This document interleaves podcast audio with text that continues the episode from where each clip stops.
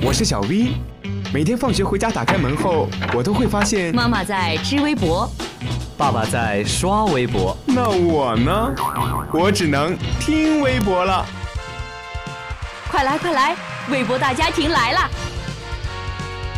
微博大家庭，微博大家庭。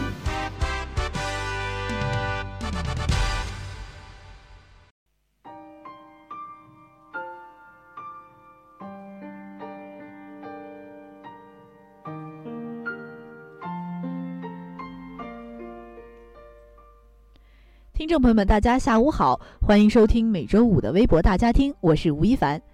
相信啊，不少租客都会为每个月的房租而焦心。但是啊，如果在重庆垫江城中心地带呢，两室一厅，每月租金只需一元钱，你会相信吗？今天的第一条微博呀，就为大家带来一个发生在垫江的真实故事：垫江一套房每月房租只要一元钱。五月八号，网友我本斯文在垫江论坛爆出猛料，垫江房租降至一元一月。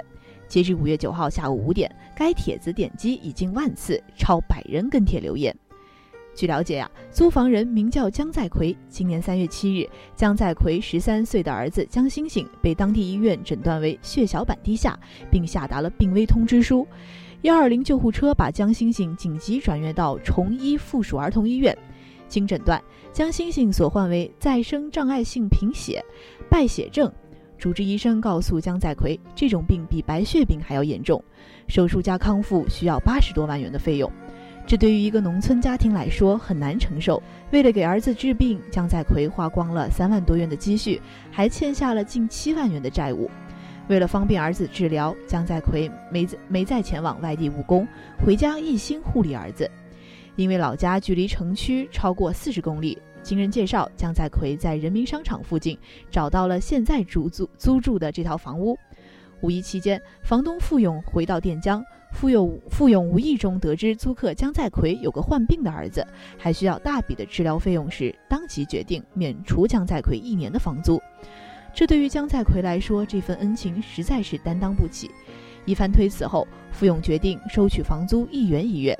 全年共收取十二元，寓意月月顺。随后呢，付勇将已经收取的三千八百元房租全部退还。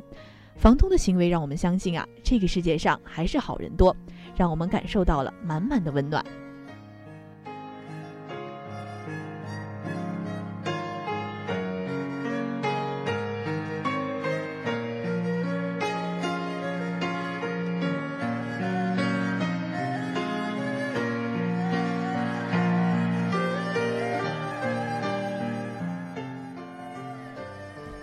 第二条微博呢，来自凤凰网。上月十九号正式开门迎客的上海自然博物馆，受到了上海市民及游客的热捧。三周来旅营客流新高，五一小长假共计接待游客四点五五万人次。然而，在大客流下，一些不文明的参观行为也被网友曝光。昨天，上海自然博物馆发微博表示，因极个别不文明的参观行为，造成巨蜥爪子被弄断和海星死亡。而这条微博也引起了大家的热议。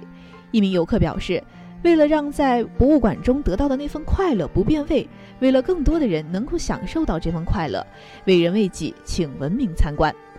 一位微博网友评论道：“博物馆、景区文明观游是功德，也是文明素质的体现。”上海自然博物馆开馆不到一个月，因个别不文明的参观行为，馆内科莫多巨蜥模型的爪子被弄断了，海水触摸池里的海星被游客乱摸而死。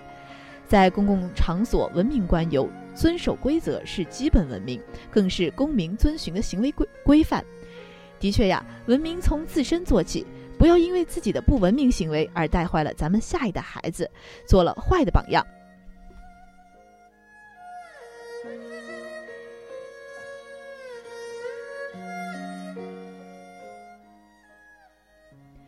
好了，以上就是今天的微博大家听。